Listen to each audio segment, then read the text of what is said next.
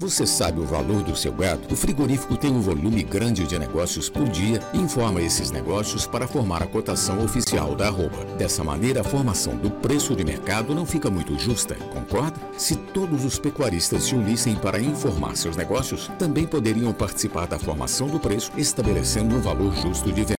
Para isso, basta registrar todos os seus negócios no aplicativo Agro Brasil, de forma segura e transparente. Venha para a família Agro Brasil e escreva seu futuro.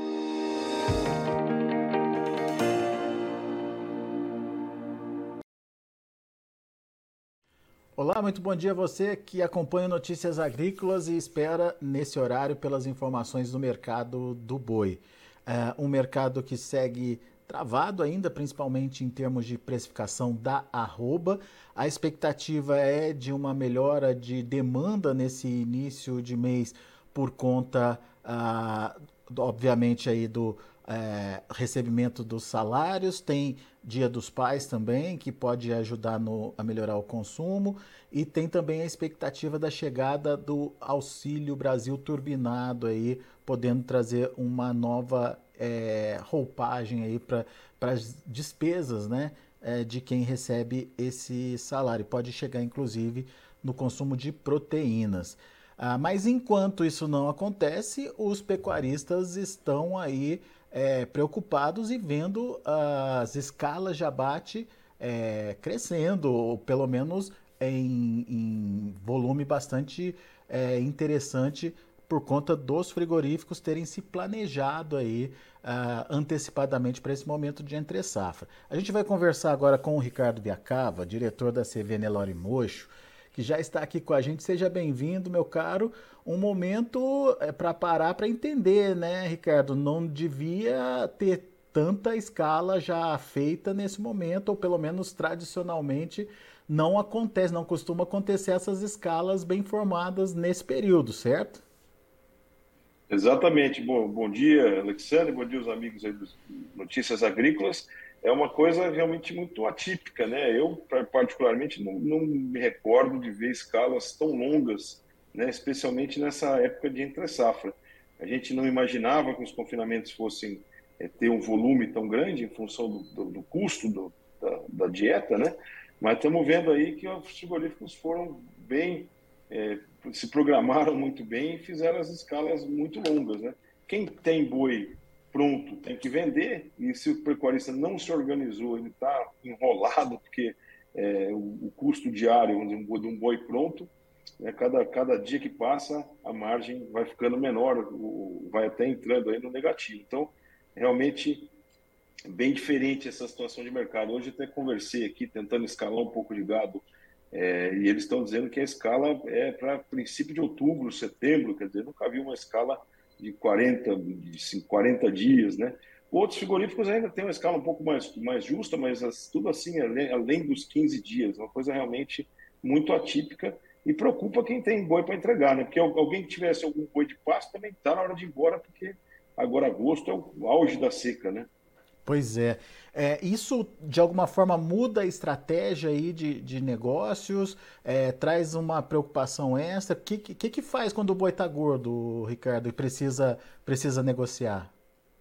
Ah, e acaba tendo que entregar, né, Alex? A gente acaba vendo algum boi que poderia ter aí atingir essas cotas aí de mercado para exportação, bois jovens, é, bem acabados, que seriam padrão, padrão China, acabam tendo que ir para o mercado interno é, talvez numa, numa, num valor menor de arroba, mas ele precisa girar, né? O pecuarista tem que girar.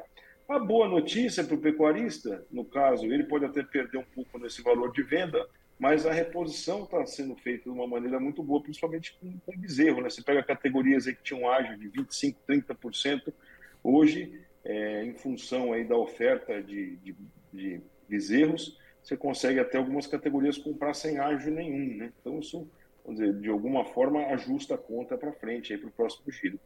Você tem o, tem o problema da precificação, o preço mais pressionado aí, mas você consegue repor o seu rebanho de uma forma melhor. Você chegou a fazer essas contas, Ricardo? Como é que como é que está esse custo do bezerro da reposição? Ó, a gente estava vendo aí bezerro, né? É esse indexado na arroba de boi, sendo pagos até 9, entre 9 e 10 arrobas, né? numa arroba um pouco mais cara, a arroba desvalorizou, recuou, vamos dizer, do 330 para o 310, e o bezerro você consegue hoje fazer compra de bezerro a oito arrobas de boi, né? Então, quer dizer, é, baixou bem né, o, o, valor do bezerro, então o custo por quilo aqui está praticamente sem ágio nenhum, ou com 5, 10% de ágio é, nessa, na, na do bezerro, no quilo do bezerro. É, isso, isso é importante que também é, ajuda a ajustar as contas aí, tá certo que isso vai responder mais lá na frente só, mas já ajuda a, a melhorar essa relação de troca aí do, do pecuarista.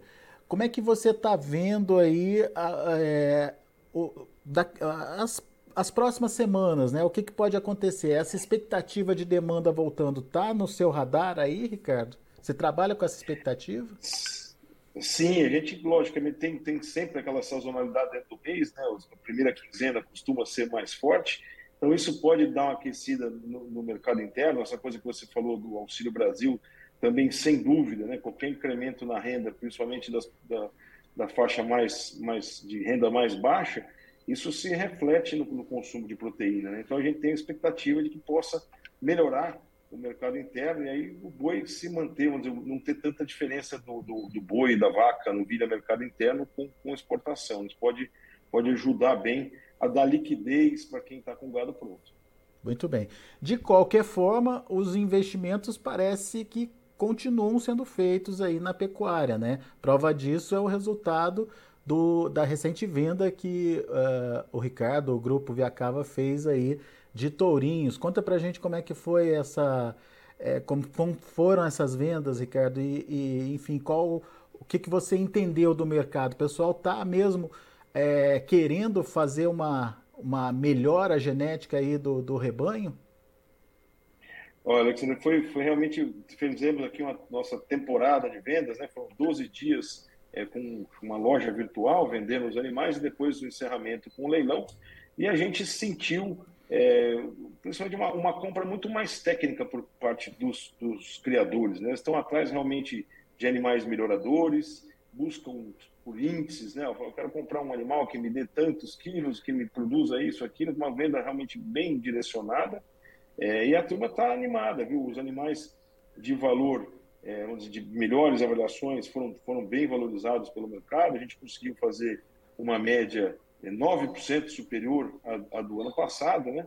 E ainda dentro daquela faixa que, que, que dá lucro para o comprador, né? Que é ali comprar um reprodutor entre 50 e 60 arrobas de boi, que é mais ou menos o preço, o preço histórico, né? Foi um pouco mais, mais lenta as vendas, mas, mas correu muito bem. Eu acho que essa, o pecuarista está começando a enxergar, né? Porque hoje é, tem uma, existe uma objetividade na hora de vender o bezerro. O bezerro hoje é preço de quilo, né? é, quilo vivo. Então, realmente, se ele investe em genética, ele consegue produzir mais quilos com as mesmas vacas que ele tem, né? Só investindo na genética de um bom reprodutor. Isso se traduziu nessas vendas boas que a gente conseguiu realizar é, durante a nossa temporada de vendas aqui. Você falou em compras mais técnicas. É, é, é uma mudança já perceptível nesse perfil de compras aí do, do pecuarista, Ricardo? Olha, eu, eu, eu vejo que sim, é uma coisa que a gente sempre esperou, sempre né, almejou é, ver isso, porque quando começamos lá atrás a fazer o melhoramento genético, há 34 anos, 30, 35 anos atrás, é, o comprador nem dava bola né, para aqueles números, né? E hoje você vê que existe uma, uma procura, quando a pessoa vem atrás de um reprodutor, ele quer saber as, as DEPs, né, as diferenças esperadas na progênie, ele tem uma compra mais técnica, ou um, um criador que quer melhorar, por exemplo, a habilidade maternal das suas vacas, para ter bezerros mais, mais pesados, ele começa a buscar por índice. Né? E tem algum, por exemplo, mais focado em venda, ele procura realmente animais extremados para características de peso, porque ele vai vender os machos e a fêmea. Outro que é, tem um perfil mais de cria, de retenção de matrizes, vem atrás de touros é, com melhor habilidade, com mais precocidade sexual. Então, realmente, a gente fica feliz de ver é, que o mercado realmente está reconhecendo é, o valor que tem é, nessa na avaliação genética, na consistência genética, quando ele vai investir é, em um animal. Né? Não compra só o que ele vê, o, o touro. Antigamente, o cara comprava muito touro pela era, pela aparência. Hoje, ele realmente busca mais informações para fazer uma, um direcionamento melhor aí do seu trabalho de criação. Você citou aí algumas características de melhoramento genético aí, mas o que, que é o foco? O que, que, tem sido o foco nesse melhoramento hoje para o pecuarista que procura, por exemplo, uh, os, touro, os tourinhos aí de vocês? Olha, muita, muita, muita gente ainda olha bastante para peso, né? mas muita gente realmente procurando as características de, de precocidade sexual para tentar fazer uma pecuária de ciclo mais curto, né? As DEPs também de acabamento têm sido bastante monitoradas aí pelos compradores, que é realmente para terminar mais cedo, para fazer um giro mais rápido é, do rebanho. E, logicamente, a fertilidade, né, que é o, o que mais impacta na, na, na, na, conta de uma fazenda de pecuária de cria. Então, realmente vem atrás de animais férteis e de precocidade. Hoje você tem visto bastante procura por essas duas características. É, e, e, e, é importante porque o pecuarista está vendo oportunidade de negócio também no final das contas, né? O próprio mercado comprador está querendo esse animal mais jovem no final das contas, pronto, bem acabado. É o caso da China, né, Ricardo?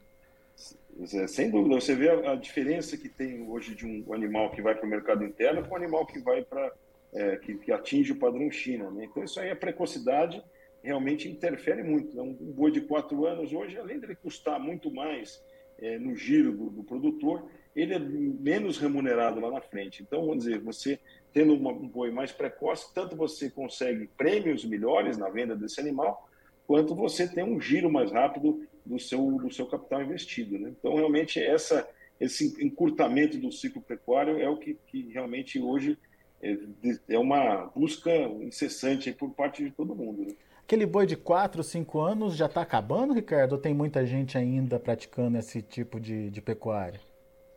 Olha, eu acho que está acabando. E a tendência é daqui a pouco desaparecer, né? É porque realmente uma que não, não dá mais, né? Hoje os custos da terra, o custo dos insumos, tudo, tudo subiu muito. Então você não, não compensa mais você deixando aquele boi ficando lá largado no pasto, né? Então você acaba intensificando um pouco mais a produção, seja com um manejo um pouco melhor ou investindo na genética, para tentar realmente melhorar as contas da pecuária, que a margem está cada vez mais estreita. Né?